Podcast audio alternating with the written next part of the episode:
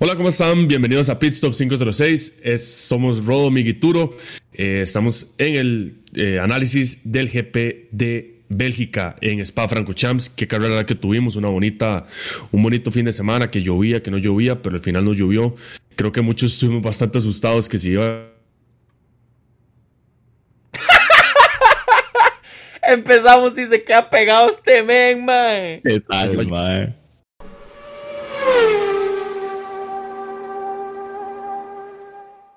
Hola, ¿cómo están? Bienvenidos a Pitstop 506. Este es el tercer intento de estar grabando para que sepan nada más que estamos, como se dice, estamos aprendiendo a grabar de esta manera.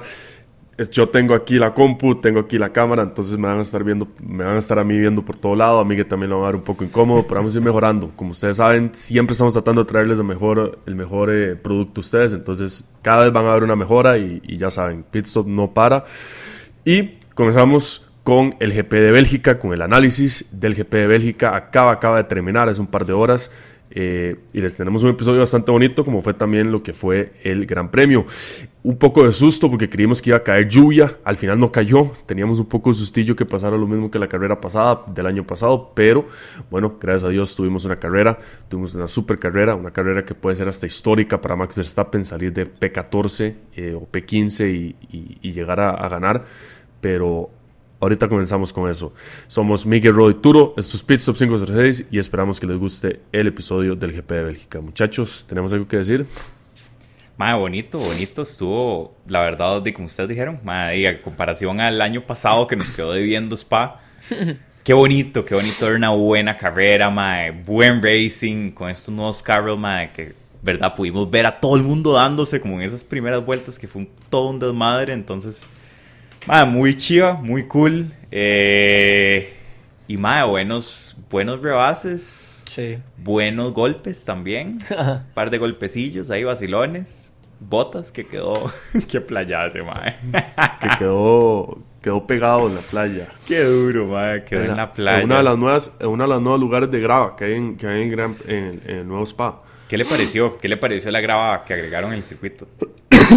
a mí la verdad es que me gusta bastante. Creo que Spa tenía mucho run of area, tenía bastante concreto alrededor de todo el, de todo el circuito y se le hacía, no es que fácil a los, a los pilotos, pero los pilotos podían tomar, eh, podían evadir mucho choque o podían evadir mucho de problema en la pista solo saliéndose un toquecito y volviéndose a meter un poco más adelante. Entonces creo que tener ya grava casi que por todo el circuito se le hace más bonito, hasta se ve más bonito el circuito, siento yo, se ve ya otra vez old school, porque es un gran, es un circuito old school de antes, viejo, viejo.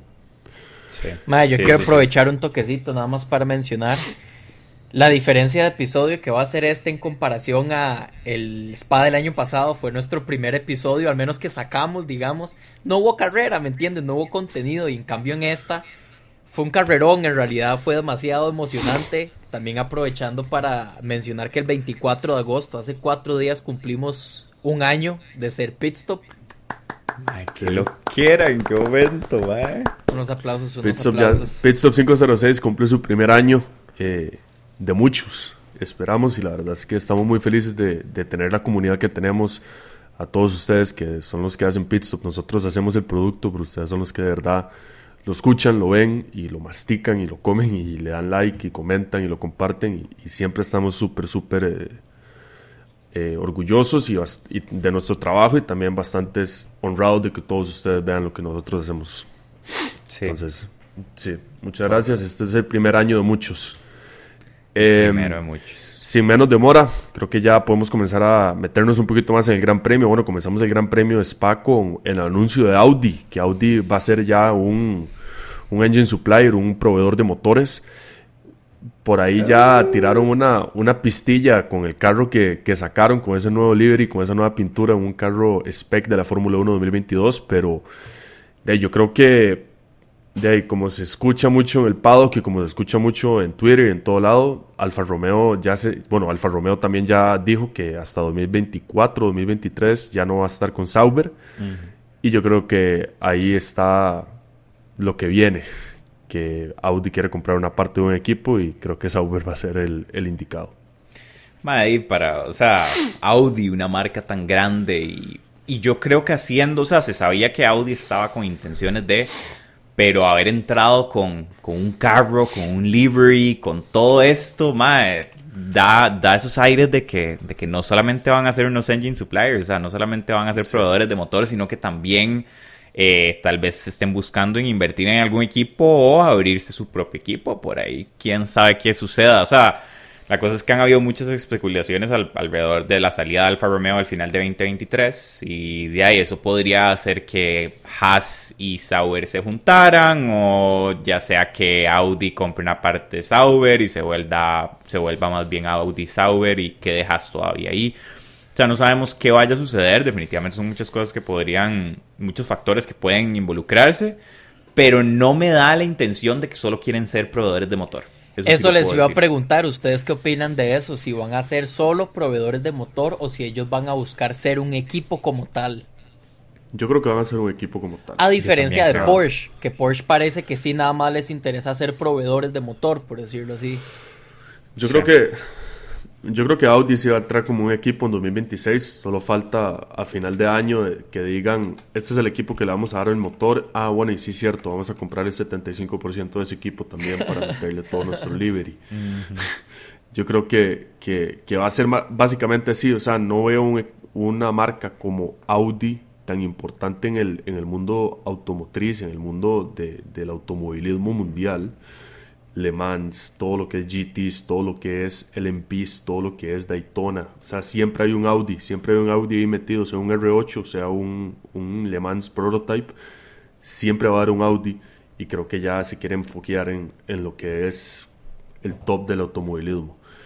Por el otro lado, Porsche es lo mismo. Porsche también es muy importante en el automovilismo, pero creo que ellos quieren comenzar entrando así como un, como un engine supplier para ver qué tanto son los gastos, cómo es la cosa y y quién quita ahí por ahí el 2030, falta mucho, ¿verdad? Falta mucho, pero por ahí el 2030 puede ser que se haga un equipillo.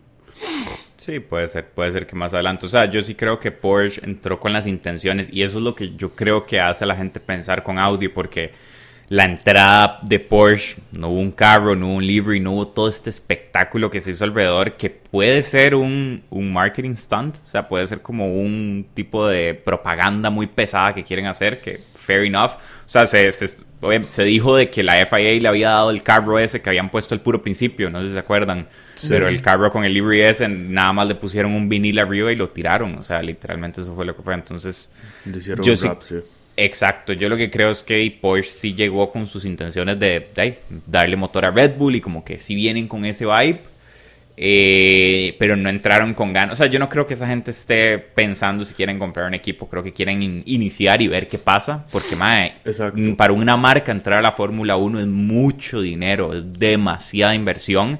Entonces creo que si alguien no llega por lo menos a tantear las aguas antes, a decir, ok, sí, si hay plata aquí, sí puedo meternos, Em, pero, pero Audi yo creo que ya viene con esa idea en mente. O eso es mi idea, no sé. Eso es lo que yo pienso.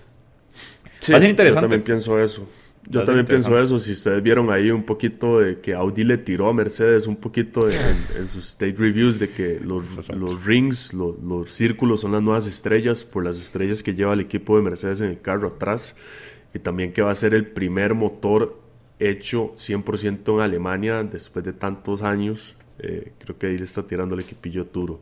Pero, hablando de Turo, hablando de Turo, antes de comenzar con lo que es el GP, antes de comenzar con lo que es el GP, perdón, comenzamos con las gotitas del saber que tanto nos gustan. Del Turo, mándelas. Nuevamente, las gotitas del sabor están presentadas por GP Store. Nada más cabe mencionar, bueno, probablemente para cuando salga el episodio ya se tuvo que haber mencionado el ganador de, de la rifa. Entonces ahí vamos a estar mencionándolo, pero más bien muchísimas gracias para todos los que participaron y todos los que estuvieron pendientes de. Sí. Así le damos la bienvenida a Gotitas del Saber con Pistop 506. El día de hoy estuvimos en Bélgica en el circuito más largo de toda de todo el calendario con 7 kilómetros de, de longitud, mae. O sea, nosotros estábamos viendo en la carrera en el momento en el que Bottas se fue. Yo les dije que ya como en la vuelta 22, hasta ese momento Bottas llegó, digamos, al paddock. y eso pasó como en la séptima. Exacto, exacto. Eh, también de hecho es el circuito que tiene mayor punto de elevación, o sea, entre el punto más bajo y el punto más alto hay 102 metros de, diferencia. Eh, Spa, de hecho, es una de las cuatro pistas inauguradoras de la Fórmula 1 en 1950, junto con Mónaco, Silverstone y Monza. El templo de la velocidad. unos datos curiosos, hay vacilones. Eh, me sorprende que en realidad eh, hoy no hubiera llovido del todo, o sea, pero ni media gota, ni media nube. De hecho, se vio sumamente soleado. Pero. Muy soleado. Hay demasiada probabilidad de que llueva en la zona de Ardenes para lo que es el, GP de Bélgica. Ma, imagínense que hubo un tiempo en el que llovió 20 gran premios seguidos. ¿Qué? Wow. Y en este no, o sea, ni siquiera se asomó una nube, ¿me entiende? Sí, nada. wow, eso, está, eso está feo, man. Sí, imagínense 20 gran premios seguidos que llueve y llueve y llueve. Y parejo, así fijo. Como llueve ahí, man. Exacto. ¿Pero qué es? ¿Que llueve ahí todo el año? ¿Qué es la vara? Ma, es que en esa zona es muy propensa a la lluvia. La zona de Ardenes se llama. De ahí sí. Ah, ma, en 1998, de hecho fue un dato que encontré y me pareció vacilón. Se recuerda el, Gran Premio del 98 porque en la primer vuelta hubieron 13 carros involucrados en un solo choque, con una factura de 13 millones de dólares. Madre mía, macho. en la primera vuelta, mae. 13 carros chocaron. Y, mae. Wow. 1998. Y, mae. Eso es de ver esa vara y todo. sí, sí, sí. Eh, devolviéndonos un poco para atrás, en el 91, de hecho, fue el debut de, de Shumi. Ya lo hemos mencionado varias veces, pero fue convocado por Jordan. El mae quedó de séptimo en quali. Y de hecho, bueno, fue cambio de Bertrand, que tuvo un problema, un altercado ahí con un taxista, lo metieron a seis meses de cárcel, por eso metieron a, Michael Schumacher. Y muy poco después, Benetton se lo robó, literalmente. Un año después, en el 92, tuvo su maiden win en Spa. Exacto. Eh, hablando, hablando un poco de Schumi, hasta el momento sigue siendo el piloto con más ganes en Bélgica. Lleva seis desde el 92 hasta el 2002, o sea, a lo largo de 10 años, él tuvo seis ganes. Eh, Senna es el segundo con cinco ganes, los cuales cuatro fueron con McLaren. Y después de Senna le sigue Kimi, The Iceman, Hamilton y después de hoy Max con cuatro ganes en Spa.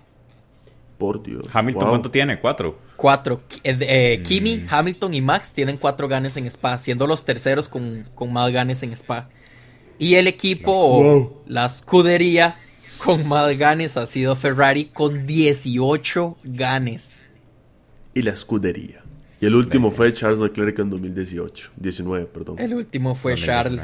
Lástima. Lástima. nada más. les tengo aquí unas gotitas un poco interactivas unas, unas preguntitas para ver cómo están ustedes, una trivia de spa, a ver cómo están. De los actuales campeones mundiales que hay en el grid, digamos. No sé si me podrían decir o podrían adivinar cuál es el único que nunca ha ganado un spa. Yo lo sé.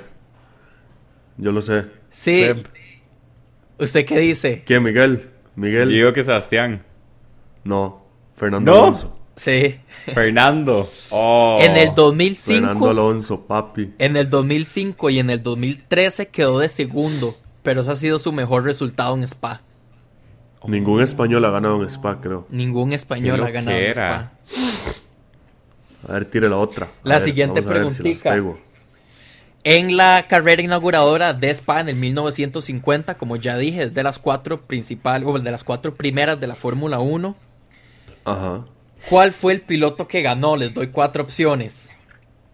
Alberto Ascari, Luigi Faglioli, Juan Manuel Fangio o Nino Farina. Fariña. Uy, ma, estoy entre, estoy entre, entre, estoy entre Ascari y... Bueno, pero es que Robo lo piensa mucho, yo solo tiro así, yo un solo. Bueno, no, Ascari, Ascari, yo digo Ascari. Yo digo Juan Manuel. Sí, Juan Manuel. Fangio. Yes, sir. Yes, sir. El argentino Juan Manuel Fangio. que de hecho fue el que ganó ese primer campeonato mundial que hubo en el 1950. O sea, Fangio fue el primer ganador de la Fórmula 1. Ajá. Sí, ¿No, fue, ¿No fue Farina? No. ¿No? Fangio. De hecho, yo por eso pensé que era él. Porque sé que es el primer campeón mundial. Qué Muy bueno. Siguiente preguntita, vamos 1-1. Uno, me gusta, pero me asusta. Ok, ok, ok. suerte, suerte. Ok. ¿Cuál equipo de los actuales, les doy opciones, pero cuál de los equipos actuales tuvo su maiden win en 1968 en Spa? Las opciones son Honda o Red Bull, digamos, pero en ese entonces Honda. McLaren, Ferrari o Williams. Williams. Williams. Respuesta definitiva. Sí. Sí. Fue McLaren. ¡Oh! Gracias al compatriota de Países Bajos de Max, eh, Bruce McLaren, que de hecho precisamente ha sido la primera y la única victoria en el que el piloto lleva el nombre del, carro o el equipo. Ajá. Qué loquera, man. Bruce McLaren. Y ya para la última pregunta, el desempate, depende de ustedes. 1-1. Ajá. Vamos a ver, vamos a ver, vamos a ver, vamos a ver. Ahora les conté acerca de este choque de los 13 carros en el 98. La pregunta es, ¿cuál fue el piloto que causó este choque masivo? Les doy las opciones. Jan Alesi, Jos Verstappen, David Coulthard o Mika Hakkinen. ¡Ay, está duro, man! Conociéndolo usted, conociéndolo usted, yo creo que usted hubiera, usted puso esta pregunta porque Solo por Jos Verstappen. Ajá. Sí. Respuesta definitiva de ambos. Sí. No, sabes, sabes, sabes, sabes, sabes, sabes, sabes. ¿Qué era Joss? Ajá. Suéltelo, suéltelo. David Coulthard, Alessi. David, Alessi o... ¿Cuál era el otro? O sea, Jan Alessi, Jos Verstappen, David Coulthard o Mika Hakkinen. O Mika Hakkinen. Ah, yo le echo la plata a Jos Verstappen, güey. Tan picado me cree. Sí. Sí, sí, estoy seguro que, está, estoy así. Estoy pensando ah, que puede ser. 5, 4. Va a tirar Mika solo por dos. Mika Hakkinen, ok. Sí. Fue David Coldheart. ¡Oh! Fue DC. A causa de un. El Mae sufrió por lluvia, sufrió esto de aquaplaning, que se desliza en el agua, pegó contra una pared y esto causó el choque. Precisamente Damon Hill, el compañero de... Eh, bueno, eh, Damon Hill fue el que ganó con Jordan, que fue de hecho el equipo que le dio el debut a, Shumi. Pero sí, Coulthard fue el que causó el choque. Vacilón. Bueno, y ahí había que había que tirarla ahí. Yo, yo creyendo, yo conociendo a Turo, madre, es así un picadillo. Él no estaba en la lista, fue que yo lo puse para confundirlos. Sí, corría en el 98. Sí. Mm, eso fue como sus últimos años. ¿Hasta cuándo corrió ese? Como hasta el 90 y... Creo que hasta principios del 2000, ¿no? Mae, sí, no sé si de hecho ese fue el último año o el 99. Sí, yo creo que ese mae ni siquiera llegó al 2000. Por eso no pensé que ese mae fuera. Que lo que era. Y nada más para terminar ahí con gotitas, eh, para terminar con gotitas del saber, nada más les menciono cómo van los puntos después del gane de hoy. En primer lugar está Max con 284 puntos, lleva 93 de ventaja. De segundo va Checo con 191. Ya pasó a Charles y le lleva una ventaja de 5 puntos. De tercer lugar va Charles Leclerc con 186, que de hecho le lleva una ventaja de 15.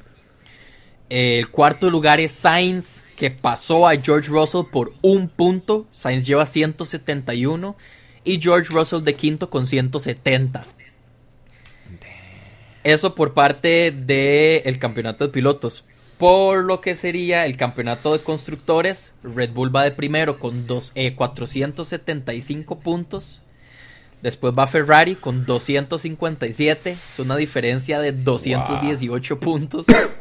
De tercer lugar va Mercedes con 216, que es una diferencia de 41 puntos. Después de Mercedes eh, va Alpine, que de hecho hoy sacó el gane. Eh, bueno, el cuarto lugar con 115 eh, Mercedes le lleva 101 puntos al PIN.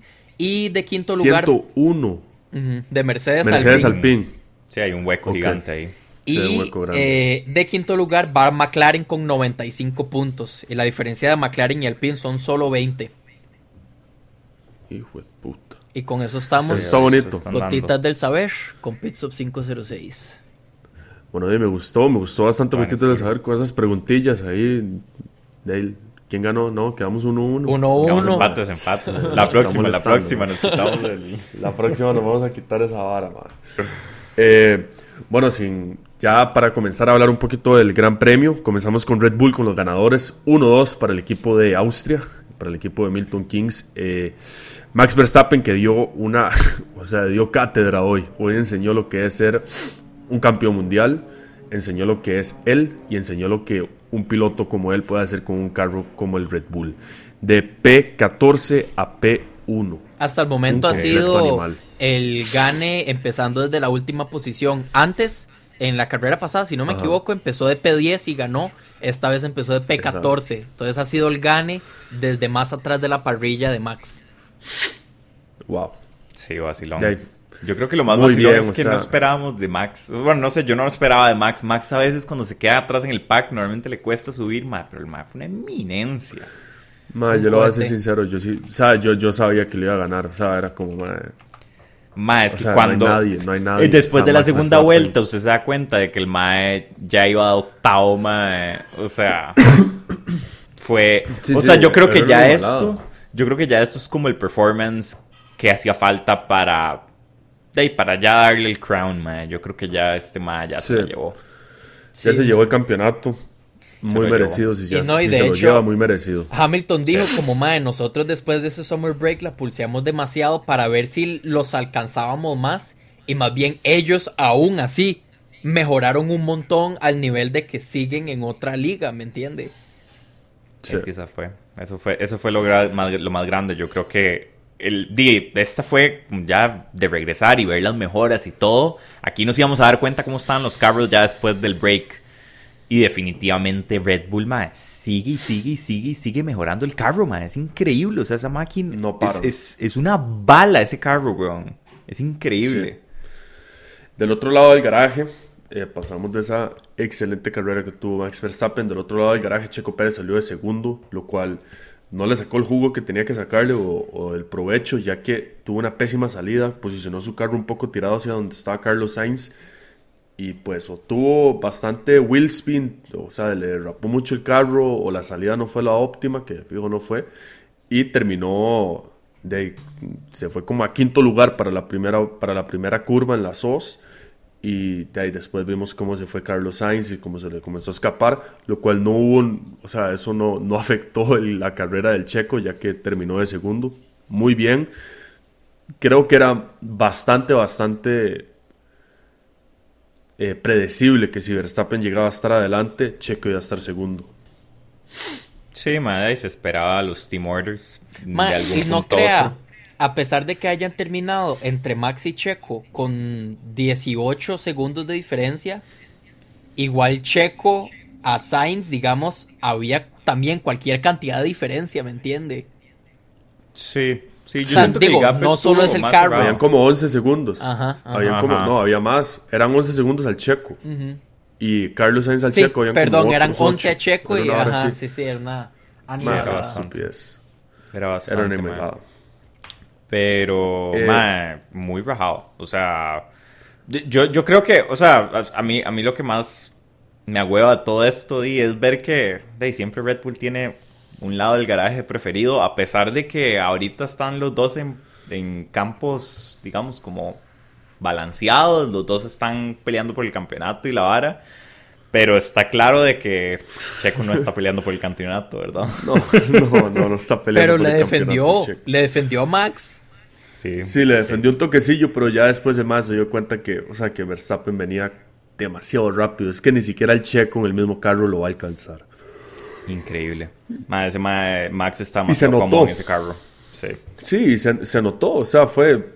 Pasó al checo 11 segundos. Eso, eso no se ve. Eso no se ve así de simple. O sea, y, solamente de aplaudirle a Max Verstappen. Aquí yo con mi gorrita Aston Martin, con mi camisa de Ferrari. Es solo de aplaudirle a Verstappen. Es un animal. Es un animal.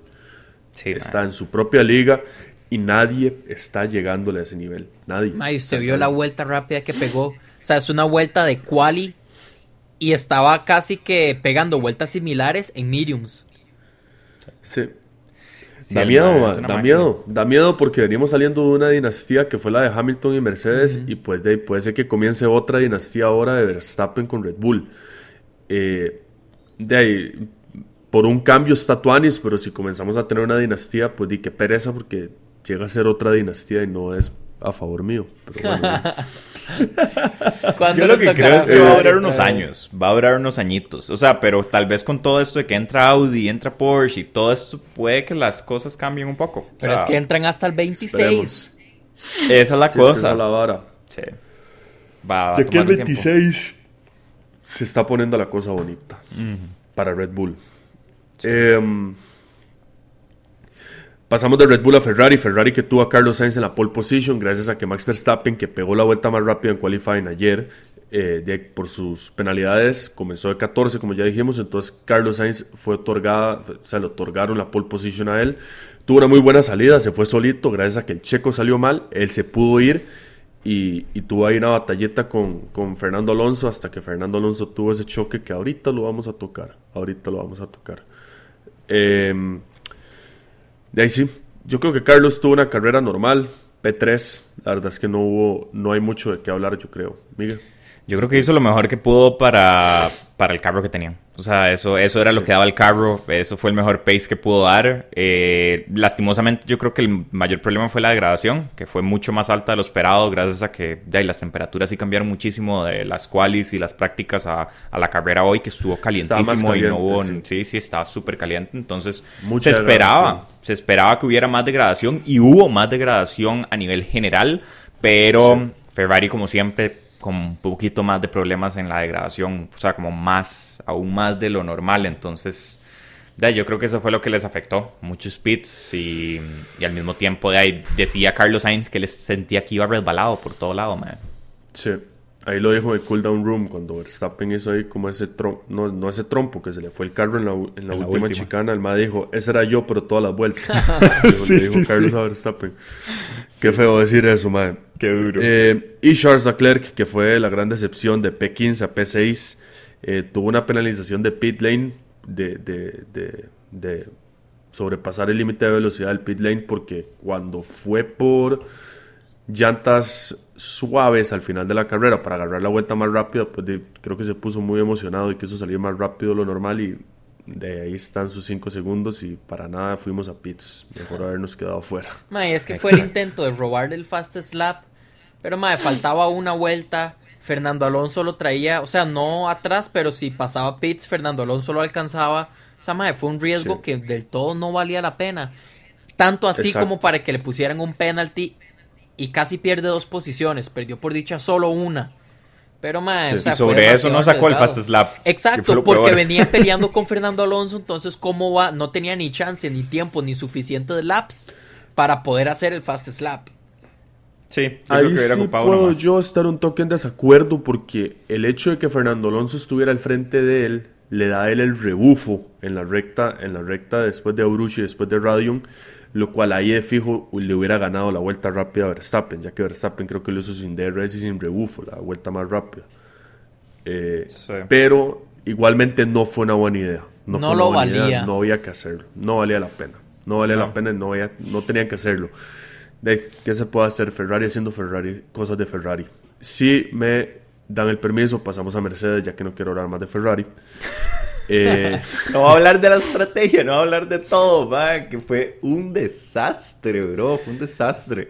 Tuvo unos problemas ahí con la llanta izquierda, creo que fue Charles Leclerc que le lo pasaron. No solo eso, las comunicaciones fueron reales. Yo por un segundo pensé que estaban sandbagging y estaban como, no sé, como bloqueando para joder al resto, para que la otra gente pensaran que les que iban a hacer algo diferente a lo que estaban haciendo, pero madre, de verdad estaban teniendo serias conversaciones por la radio de estrategia, ya, ya que no sabían qué hacer. Sí, que prefiere? ¿Que le demos medias o que le demos duras para que haga el tráfico? O sea, maneje el tráfico, no sé qué. Y Leclerc, no sé, ma. y Leclerc que siempre es muy respetuoso de las decisiones de Ferrari, las decisiones de la estrategia, no tanto como Carlos Sainz, que lo hemos visto más salirse de esa línea y hacer lo que le da la gana. Pero Charles siempre ha sido como, madre, ustedes tienen la data, ustedes son los expertos, mm. nada más díganme qué tengo que hacer. O sea, yo manejo rápido, punto. Yo manejo rápido y modelo para Armani. sí, es cierto. Qué nivel, eh, Bueno, y eso, ahí está ya su hablada de la estrategia de mierda que tuvo Ferrari.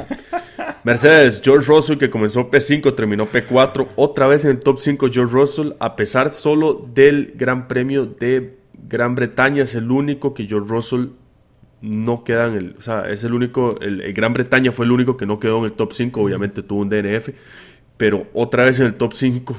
Raro, raro verlo en el top 5. hay un poco de sarcasmo. Pero eh, de ahí, casi le llega a Carlos Sainz, casi le roba un podio a Carlos Sainz, que eso hubiera sido doloroso. Hubiera sido doloroso, porque tenía la velocidad ese carro. Eso ya hubiera sido como la gota que, que derrama el vaso para Ferrari en esta carrera. O sea, eso hubiera sido ya lo peor de lo peor, madre. Porque, porque sí, madre, Russell consistente como siempre, madre. Qué increíble ese madre, pero siempre. Yo creo que todas las carreras que ha terminado ha quedado en top 5, si no me equivoco. Pero. Sí, todas, excepto Gran, excepto Gran Bretaña. Gran Bretaña, que fue un DNF. Madre, o sea, consistente, consistente. O sea, esos para mí, digo, bueno, Toto debe estar más que feliz con George, con, un resultado así, y con...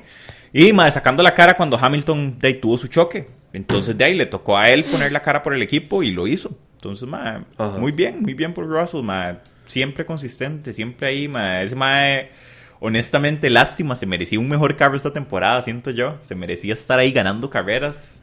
Pero, pero ay, ma, es parte del development que se tiene que dar en el equipo está bueno, porque va a aprender, va a aprender en un mega equipo a ganar.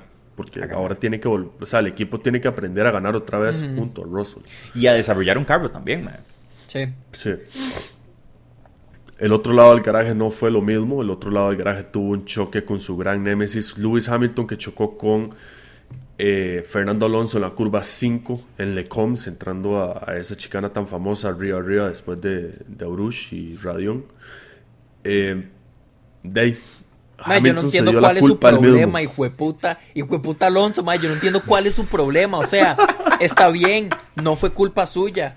Pero no hace falta faltarle el respeto así, mae, o desquitarse así. O sea, como que mae le tiene un rencor guardado tan pesado. Y lo peor es que Alonso se ve de tú a tú a Hamilton. Al mae se le olvida que usted solo ganó dos campeonatos, ¿me entiende? Hamilton le pasó por encima, mae, como para que usted diga que Hamilton solo sabe manejar estando al frente. Mae, no hay chance. Hamilton igual ha podido empezar al final y quedar de primero pasándole por encima a Alonso. Mae, como para que se ponga a irrespetarlo o a tratar de humillarlo o jugar de de vivo. Mae, por una equivocación. Y Hamilton muy humildemente lo aceptó, ¿me entiende? ¿Qué le pasa? Mae, hablando de rencores. Lo odio, mae, me cae demasiado mal. Por esas hablando de rencores. El mae siempre busca cómo cagarle la carrera a Hamilton. Siempre. El mae puede ser. Y no le importa porque ha pasado. No le importa que se cague en la carrera de Ocon y que lo atrase con tal de atrasar a Hamilton. Ay, mae, qué risa. Estamos. tiene la razón, mae. No, tiene toda la razón, tiene toda la razón. A mí solo me da risa que el mae solo estaba calladito. Lo sacó así, su momento. todo el pecho, mae. Supérese ya, mae. ¿Cuántos años tenés? No, qué grande. razón. no, Eh, ¿cómo se dice? De, pues sí, todo lo que está diciendo tú es verdad, pero al mismo tiempo Lewis Hamilton ese que tuvo la culpa del, del, del, choque. Lewis Hamilton que trató de hacer un rebase por afuera y le cerró la puerta a Fernando Alonso y tuvieron ahí como ese, esa colisión de llantas. Y es que igual Hamilton y que casi se va a cara. Alonso no se vio perjudicado. O sea, eso fue lo que más me dio cólera. La reacción de él, a pesar de que fue Hamilton el que quedó DNF, ¿me entiende? Sí. Suave, suave, suave. Pero sí, eh, tuvo, sí tuvo unos puntillos de aerodinámica que perdió. Por ahí, por allá. Sí, sí tuvo, pero a ver O sea, el DNF o puntos de dinámica es muy diferente. O sea, es, es, grande la diferencia, por ponerlo así. Eh, yo le doy a Alonso un poco a la razón de haber dicho lo que dijo, porque ya, los dos son los pilotos más experimentados del Gran Premio, de, de, la, de la parrilla, y los dos saben que eso no se debe hacer, siento yo. Alonso es muy agresivo con Hamilton, pero que no se nos olvide que Hamilton también es bastante agresivo con Alonso. O sea, ellos no se guardan nada cuando están peleando entre ellos. No. Eh, si Hamilton era muy limpio con Verstappen, pues no es, o sea, trata de ser bien agresivo con, Alonso, porque tienen esa espina los dos. yo siento que eso em, enseña a Hamilton, o sea, el carácter de Hamilton, porque ya lo hemos visto cuando no, o sea, cuando se está dando con alguien que, que no sé si tal vez no respete, no sé si se da la palabra que debo usar, pero tal vez que no, que tiene como una rivalidad. Mae, no, perdona, mae, no perdona, porque lo hemos visto pelear muy limpio con Charles, al igual que hemos visto a Max pelear muy limpio con, con Charles, pero vemos a Hamilton darse con Verstappen actualmente en esta temporada y más es otra cosa, o sea, ellos no se dan duro, más se nota que hay una no rivalidad. Se guardan nada. Sí, que hay una rivalidad y que no se quieren y que no se quieren del todo. Exactamente. Y, y de ahí, muy bien. De ahí, lástima que Hamilton eh, tuvo que hacer el DNF porque de, podía haber sido una muy buena carrera, no solo para Hamilton, sino para Mercedes como tal. Sí. Em, Alpine. Alpine que mañana se supone que es la reunión de Piastri, Alpine y, y, los jueces, o no entiendo cómo es la vara de la FIA, en la que ya van a decidir si de verdad Piastri tienen derecho a decir yo no voy a correr para ustedes el próximo año. Entonces ya mañana podremos saber si, si se llena ese slot en McLaren o si se va a llenar ese slot en Alpine con Piastri. Eh, digo McLaren porque de ahí apunta mucho que Piastri puede caer ahí, pero de ahí si mañana la FIA dice Piastri tiene que quedarse en Alpine, de ahí Piastri va a quedar como un bocón. Mae. Ah, Piastri va a quedar como un, como un bocón. Y eso que ya va a empezar la Fórmula 1 con enemigos. O sea, el Mae como que entró con los tacos de frente. No, y en su equipo. Y, en, su, equipo, que va a tener que correr. Sí, exacto. Mae, pero usted sabe qué es la vara. Usted sabe qué es la vara con él. Que es lo que yo siento que a él. Y me imagino que Mark Webber tuvo mucho que ver en todo esto. Le tuvo que haber metido carbón. Yo, honestamente, si al final lo obligan a, a quedarse en Alpine, mae, yo estaría muy, muy enojado con Mark Webber porque me hizo quedar mal por, por una supuesta contratación que probablemente sí está con McLaren y estoy seguro que esa vara está en pie, man. yo estoy seguro y debe ser buena plata. O sea, pero el problema fue que Mark Webber no se percató de que eh, todavía tenía responsabilidades contractuales con Alpine. Entonces ahí es donde está el gran problema. Sí, un poco de contexto para los que no saben, Mark Webber, el ex piloto de la Fórmula 1, es el agente de Oscar Piastri. Eh, Mark, Webber es, eh, Mark es australiano, Oscar Piastri es australiano y Mark Webber es el que le maneja todo lo que es de gente, que contratos con equipos y todo eso. Entonces, Mark Webber puede ser que haya ido a buscar un asiento sin saber lo que estaba pasando en el contrato de su propio piloto. Entonces, sí, si esto llegara a pasar mañana, que Alpine enseña que Piastri firmó y que dice, usted corre cuando nosotros decimos, es un mm, problema. Hay que, hay que cortar a la gente, porque la gente es el que tiene que saber todo eso. Sí, totalmente. Y, y, o sea, yo entiendo a Piastri, entiendo de que, madre, el Mae gana Fórmula Renault, gana Fórmula 3, gana Fórmula 2 en sus años de rookie y sobre eso llega, Mae, y es como, ok, ya deme un asiento en la Fórmula 1 y es como, no, no, vamos a traer a Alonso. Venga, Alonso, corre acá con nosotros, Mae. Entonces, eso es feo, Mae. Bueno, porque eso es, muy feo. Yo entiendo que es Alonso, pero entonces ahí es donde él siente, madre, y me cerraron las puertas en este equipo. Entonces él se va a buscar, él va a buscar a dónde jalar y, y encontró en McLaren, él jamás en la vida esperó que Alonso fleteara para Aston Martin, que yo creo que nadie se lo esperaba. Y entonces ese cambio a Aston Martin lo o sea, le jodió a él su negociación con McLaren, siento yo.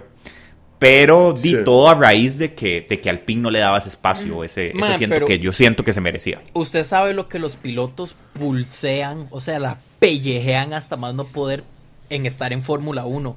Ma, ese mae le dieron el asiento en un silver platter, ¿me entienden? Bandeja de plata. Y el mae dijo, ni verga. Yo llevo corriendo para ustedes cinco años, ni verga. Yo entiendo, yo entiendo eso. Y suena feo. Pero, pero ¿qué pasa si usted ya tiene un contrato, ma. Usted tiene el papel aquí, ma, con, con 5 milloncitos con McLaren, mae. Y usted va a agarrar un, un, pinche contratito de rookie que fijo tiene que seguir para Alpine. Me explico, porque es un contrato de reserve driver que tiene que se continúa y lo. No, no, no, pero seguramente se le hace ahí un. un bombcito, man, pero se lo aseguro que McLaren ofreció más dinero. Se lo aseguro, No, no de fijo, por eso fue la reacción de él, pero ma, actualmente Alpine está mejor que McLaren. True that. Más o menos. O sea. Eh, no, no, no, no, no, no. McLaren no está, no está mejor que, que Alpine. Yo siento que Alpine es el. O sea, entre esos dos yo me iría Alpine. Exacto. Y ahí está donde Porque usted además tenía en McLaren, regalado. Y además en McLaren usted está teniendo más trabajo que hacer en contra del otro piloto, porque su compañero en Alpine es Esteban Ocon, es un más buenillo, pero Aparte. Hay más, muchos mejores pilotos que él. Más, de fijo, pero es que además también, digamos, en el momento en el que pasó este desmadre de Alpine y no, yo no he confirmado nada, yo no he firmado nada. En ese entonces, Danny Rick seguía corriendo para McLaren. O sea, el Mae ni siquiera tenía campo en McLaren, ¿me entiende? Pero yo siento que ya se sabía que Danny Rick iba jalando. O sea, las conversaciones yo creo que ya estaban ahí. Ya Mark Webber se había sentado con Zach Brown y dijeron, mae, di que quiere sacar ese mae ya. Pero es que en la Fórmula 1 no hay nada fijo hasta que esté fijo, ¿me entiende? Como para que se le haya jugado tanto. han pasado. Ajá. Sí. No sé, a mí me parece que es un, es un tema bastante controversial, obviamente. Se puede seguir hablando de eso, pero mañana ya vamos a tener vamos a tener algún tipo de noticias sobre esto y ya mañana vamos a estar un poco más claros de lo que puede pasar en el futuro de la Fórmula 1 y en los equipos. Eh, volviendo a lo que fue el GP de Bélgica, Alonso que salió P3 gracias a todas las penalizaciones otra vez. Eh, chocó con Hamilton, estaba enojado, ya hablamos de eso. Entonces, solo falta decir de P3 a P5 quedó en el, quedó en el top 5, bastantes puntos para ellos. Y su compañero Esteban Ocon, que también tenía, era uno de los que tenía penalizaciones, comenzó P16 a P7. Carrerón. Buena carrera y muy buena recuperación la que tuvo. Muy buena recuperación la que tuvo Esteban Ocon. ese circuito beneficiado a los carros que fueran rápidos en rectas y ahí, ese carro es una nave en rectas. Ya lo quiero ver en Monza, honestamente. Quiero verlo en Monza, man. Eso va a ser una locura. Yo, man, se sabe que yo he tenido, yo he tenido muchas ganas de ver ese Alpine ahora en Monza. Sí. Y el Williams, man. Ese Williams, man, va a ser una el otro día, bala. El otro día vi un meme, no sé si usted, si alguno de ustedes me lo mandó, que fue como que, que salió un man así como viendo para abajo, todo así estresado y era Williams ahora, ya que tiene un carro rápido, o sea, ya que pudo hacer un carro suficientemente rápido que tenga por Sí, sí, sí, sí, sí, sí, sí, que ya ahora lo suficientemente rápido para poder tener el, el Qué duro, man. Y es como ahora tenemos un problema, man. Más, hablando de eso, vi a Ferrari, vi a McLaren y a Williams, de hecho, más con demasiado, bueno, y a a Gasly más que a Yuki, no hate, pero vi a Gasly más que Yuki, mae con demasiado porpoising, pero demasiado. Sí. Increíble que todavía no se esté solucionando esto, ¿verdad? Yo siento que ya se ha ido como muy largo. se, va, a solucionar a través del año. O sea, no es como que la próxima carrera la vara va ya a estar en todas. No creo. pero es que ya llevamos eh, hablando de esto ¿Cuántas carreras? sí, pero también ya vamos hablando de muchos otros problemas en la Fórmula 1, no sé, o sea, se van arreglando así a poquitos porque también son cosas muy técnicas que se tienen que arreglar, o sea que si movemos esta vara aquí, quitamos el porpoising, pero metemos otro problema que es aún peor, entonces mejor no, tratémoslo de este lado, no, si hacemos esto va a pasar esto, entonces tienen que encontrar la manera en que solo mitiguen el porpoising y no jodan todo lo, todo lo demás. No, totalmente. Y eso, eso va a tomar tiempo, pero pero bueno, con todo esto de que la FIA ahora va a regular la cantidad de porpoising y todo eso, entonces ya, los equipos se van a tener que, o sea, se les van a poner las reglas duras para arreglar eso o arreglarlo, me explico, o sea, no les queda otra. Sí.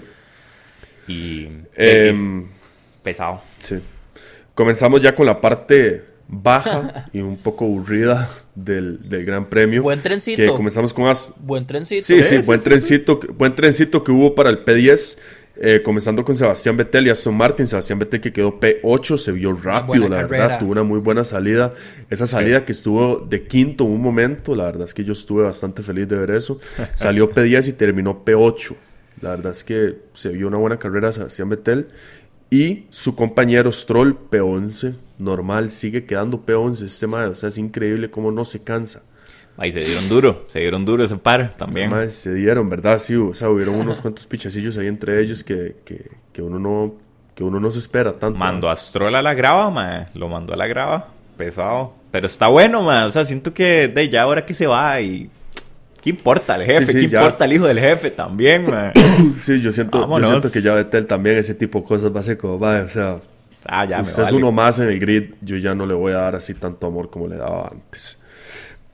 Ah, bueno, la verdad. Eso fue Aston Martin, solo Betel tuvo como una buena, unas buenas cosas, pero tampoco fue algo así, o sea, fuera de lo normal.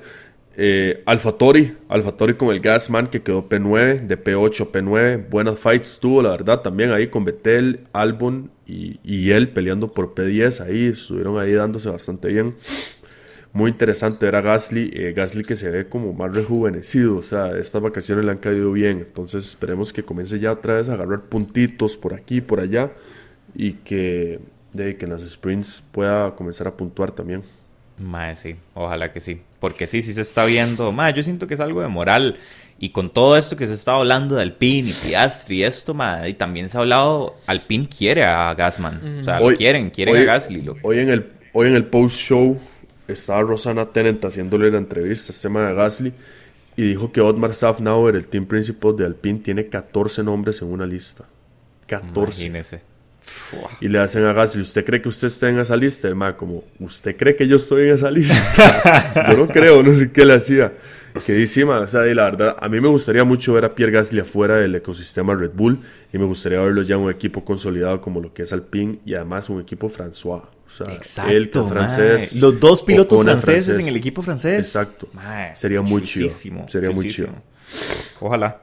Ojalá que sí. Todo depende. Bueno, pero también él, tiene un contrato hasta el 2024, que eso es ahí donde se bueno, un poco la cosa. Pero, bueno, ahí, pero ahí se pueden terminar. O sea, ahí, el, de, el de Ricardo, el de Ricardo también le hicieron termination al contract y, y ahí le van a pagar lo que le tienen que pagar.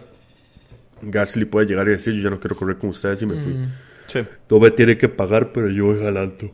Puede ser, puede ser. O sea, como Más fácil decirlo que hacerlo, ¿verdad? Sí, sí. sí.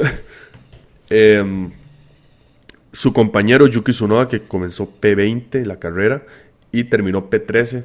Nada, nada, nada de qué hablar, la verdad. Yo no vi mucho de Yuki en la carrera, no vi si estaba peleando, la verdad. Entonces, pasamos página y nos vamos para el equipo de Williams.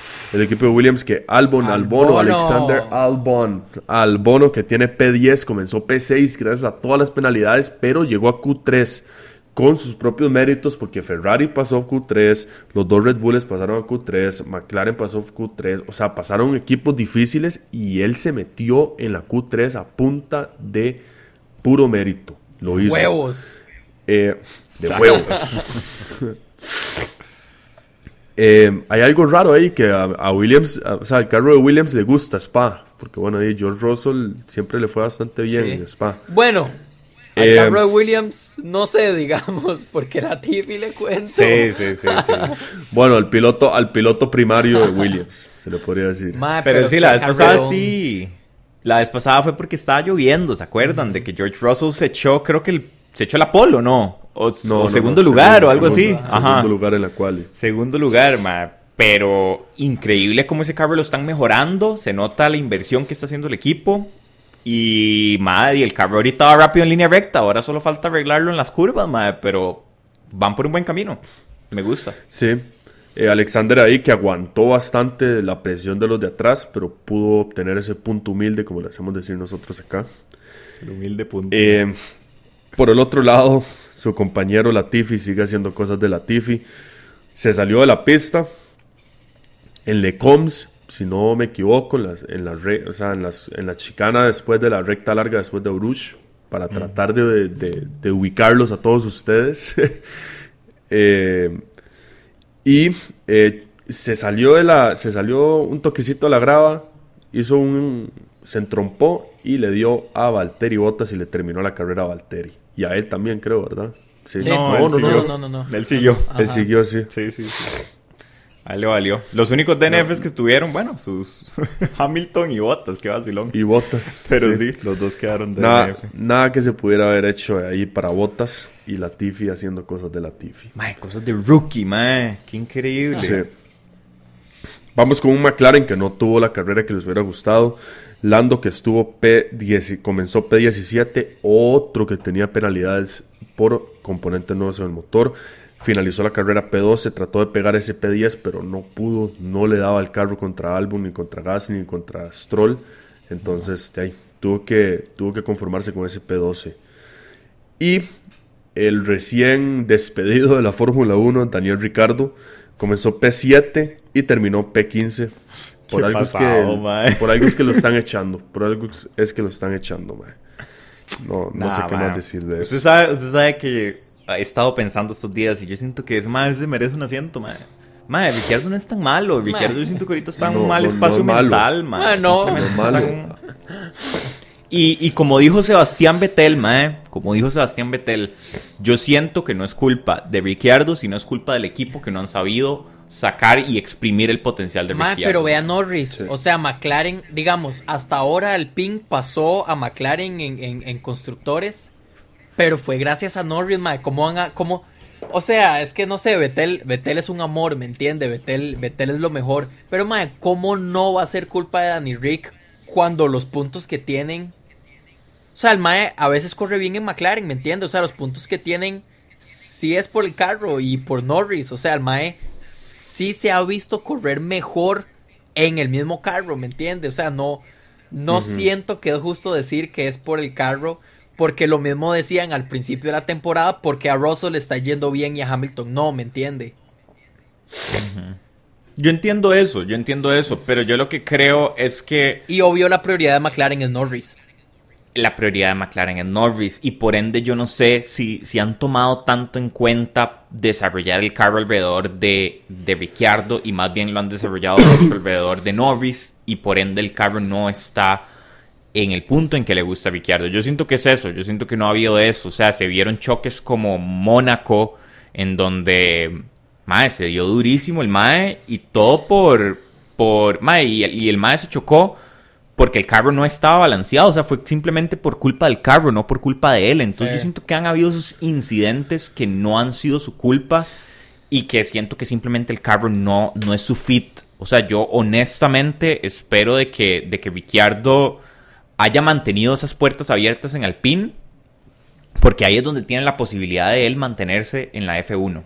Yo creo que si esas puertas se cierran en Alpine probablemente se le cierran las puertas de la F1. es que ahora, que ahora que menciona eso, Shumi, una cosa es que no hagan el carro fit a usted. Otra cosa es también acostumbrarse al carro como le tocó a Checo, ¿me entiende?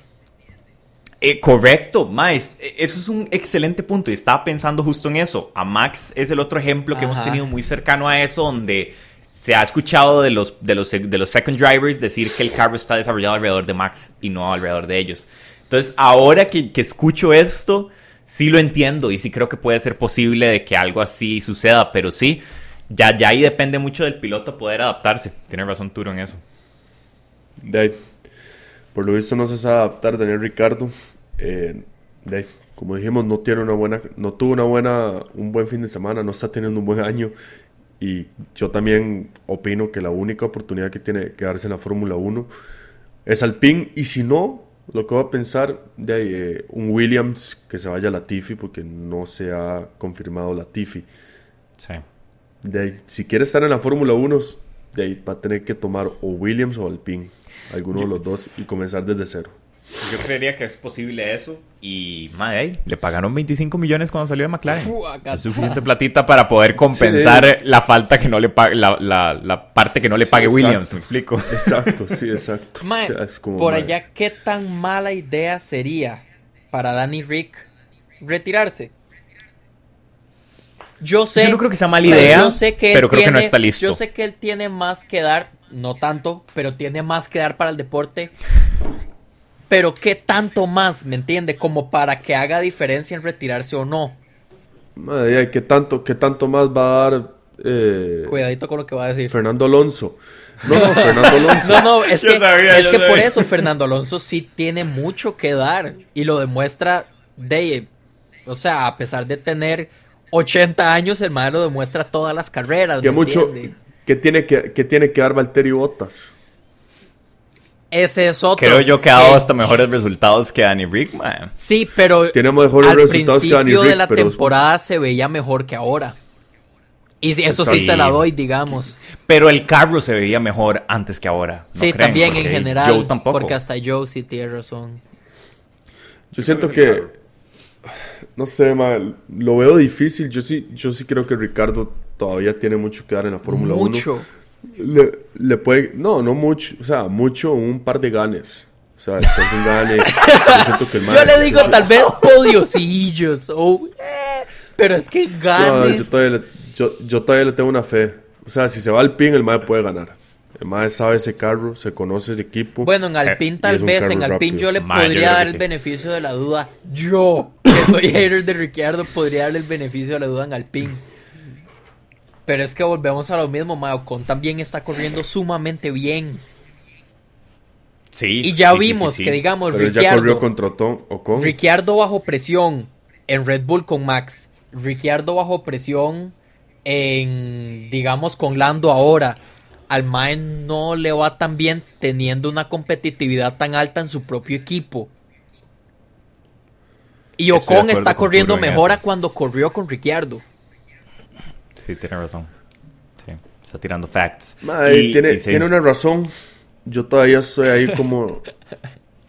todavía no, todavía no puedo decir nada porque la verdad es que a mí, a mí, a mí sí me gusta el piloto Daniel Ricardo y me parece que es un buen piloto, pero eh, sí, está en la mierda, está en la piedra y de- hay que ver qué pasa el próximo año. Si está en la Fórmula 1 el próximo año, yo creo que él va a volver bien y va a comenzar a correr mucho mejor de lo que está corriendo ahora. Y si no tuviera Eh, cierto el prox- este año, bueno, el próximo año, yo creo que se agarra un año y vuelve. Eso, exacto, eso fue lo que dijo. Sí. Eh, bueno, avanzando, Alfa Romeo, Guan Yu Zhou comenzó P18 y terminó P14. Nada de qué decir de Guan Yu Zhou, la verdad, tampoco lo vi. Solo con Yuki Y- se estuvo dando eh, dos veces nada más. De ahí. Y Valtteri Bottas, ya tocamos su DNF, comenzó de P13 a D- a- y terminó DNF. Y pasamos a los Hases, que también tuvieron una basura de carrera. Kevin Magnussen de P12 a P17. Y Mick Schumacher, que fue otro de los pilotos que tuvo una penalización por cambio de componentes de sus motores, P19 a P17. Y así terminamos lo que es el análisis. Una bonita carrera la que tuvimos, la verdad. Hubo bastantes rebases, hubo bastante de movimiento en la, en la grilla de parrilla, en la parrilla, perdón, y en, y en el leaderboard. Max Verstappen, como dije, enseñando, dando cátedra a todo lo que es el, el, el mundo de la Fórmula 1 y del automovilismo. Todo lo y- que no y- pudo hacer sí, el papá. Exacto. Bueno, ahora. Don Miguel, ¿usted tiene que a- decir ahora que estábamos, perdón, antes, ante- perdón por interrumpirlo, antes de que Shumi Sí, sí, sí, diga algo. no, no. Ahora que estábamos hablando de esos trencitos, de hecho, me dio curiosidad ver como arriba estaban sumamente separados y más bien abajo, mae, iban parejísimos, digamos, como desde el top, como desde la posición 9 hasta la 13, 14, mae, iban pegaditos, un segundo máximo de, de- de distancia. Sí. Sí. Como siempre, ey, estos carros nuevos valió la pena. Valió la pena el cambio porque sí está dando buen racing. Eh, ey, yo quedé con un sabor mal en la boca. Yo esperé que Ferrari viniera más fuerte. Honestamente quería la competencia para el resto de la temporada. Quería esa, ese, quería que Charles honestamente se ganara esta carrera y se llevara un par más para que nos fuéramos hasta el final de la temporada a saber quién era eh, del ganador, el ganador del, del, del, del campeón mundial. Pero, pero, madre, me defraudó Ferrari, como siempre. Hasta poniendo llantas incorrectas en la Q3, mae. O sea, fue... No sé ni ya ni qué decir. O sea, yo siento que ya, ya, ya como que todo el mundo está decepcionado. Sí, ya es como, bueno, esperemos Sí, al otro año. mí, Sí. mí, Por eso ya anda no- con suéter ya- tapada ya- hasta, hasta la nuca. Exacto. güey. Porque ya la verdad es como... de ya, no, ya, ya no se va a ganar. O sea, ya este año no se va a ganar. Este año la cagaron ellos, esperamos que el próximo año no la caguen y que la ganemos. Porque bueno, Sí. teníamos, otra vez teníamos un excelente carro este año. Otra vez teníamos un Ras carro que podía ganar y la cagaron. y Ras pilotos. Un, un buen Sí. equipo de pilotos, man. Entonces, man, yo espero que el otro año de verdad se acerque más. eh, Ferrari mejore y, y ojalá veamos a Mercedes, Bueno, a Red bueno, Bull y a Ferrari bueno, más bueno, juntos, en general. Pero es, es spa, ¿verdad? Tampoco hablemos del próximo año. O sea, y se pueden pegar, podemos tener todavía carreras bonitas. No que lo vaya a ganar. Ma, ¿usted no cree que los van a humillar en el templo de la velocidad? Yo creo que los van a humillar en el templo de la velocidad, ma. En casa. Bueno, parte de sus casas, todo digamos. Mundo, ese ese circuito es Red Bull, ma. Ese circuito es de Red Bull, weón. Ma, eso fue lo mismo que dijeron de Paul Ricard porque tenía, una, porque tenía rectas largas aquí y allá y no podían llegarle el Ferrari. No podían. Yo creo que las mejoras, las mejoras han hecho un cambio. Ma, ¿y usted cree que Ferrari no va a llevar mejoras a su casa? O sea, ¿usted espero, cree que Ferrari no va a llevar un carro perfecto para Monza? Obviamente. No sé si perfecto. Fijo va a tener hasta porpoising, pero ahí. Ferrari ha tenido Ferrari ha tenido por Poison, Ferrari ha tenido por Poison toda la temporada y es el equipo que más por Poison uno de los equipos que más por Poison tenía, pero no le afectaba nada. No, eso es cierto. O sea, en performance. Y de hecho, eh, ya, o sea, al menos hoy, después del Summer Break, sí vi a Mercedes, bueno, a Hamilton no, porque di, no lo vimos correr, pero al menos a Russell, mae, lo vi sumamente cerca de Ferrari, o sea, como de tú a tú. Aún así, en las rectas, Ferrari sigue siendo más rápido. Sí, sí, tiene razón Turo en eso. Creo que por lo menos vamos a ver a Mercedes y Ferrari darse un poquito más hasta el final de la temporada y ahí Red Bull. Son como los Toyotas en, en, Le Mans, Mike. Ya está en rally. propia categoría. Sí sí sí. sí, Entonces, de Pero fue una bonita carrera. bueno, Ojalá Spa nos dé un racing así de Tuanis eh, el próximo año también. Ojalá que sí. Que está confirmado para el próximo año, pero no para los próximos. Sí, solo hasta el 23. Esa es otra. Esa es otra. Vamos a ver cómo sigue. Eh, bueno, ya no tenemos nada más que hablar. Bueno, tenemos muchas cosas que hablar. Seguramente vamos a hablarlo muchas cosas más si tuviéramos el tiempo. Pero ya se cumple la hora. Esto fue Pitstop 506. Muchísimas gracias por acompañarnos. Esto fue nuestro análisis y resumen del GP de Bélgica en Spa Franco Champs. Y muchas gracias. Recuerden darle like, comentar y por favor, de compartírselo, ya saben, se lo pueden compartir al crush, eso nosotros le ayudamos aquí, man. Empieza al perro, al tío, al amigo. Al... perro, al tío, al amigo, al compañero de cuarto, a la novia, al crush, a la del bar, a la bartender, al bartender, al tío, tía, tía, hermano, lo que quieran. Pero compártanlo, por favor, nos ayuda mucho. Muchas gracias, nos vemos en la próxima, en una semana que viene Sanford, casa de Max Verstappen, pura vida. Nos vemos.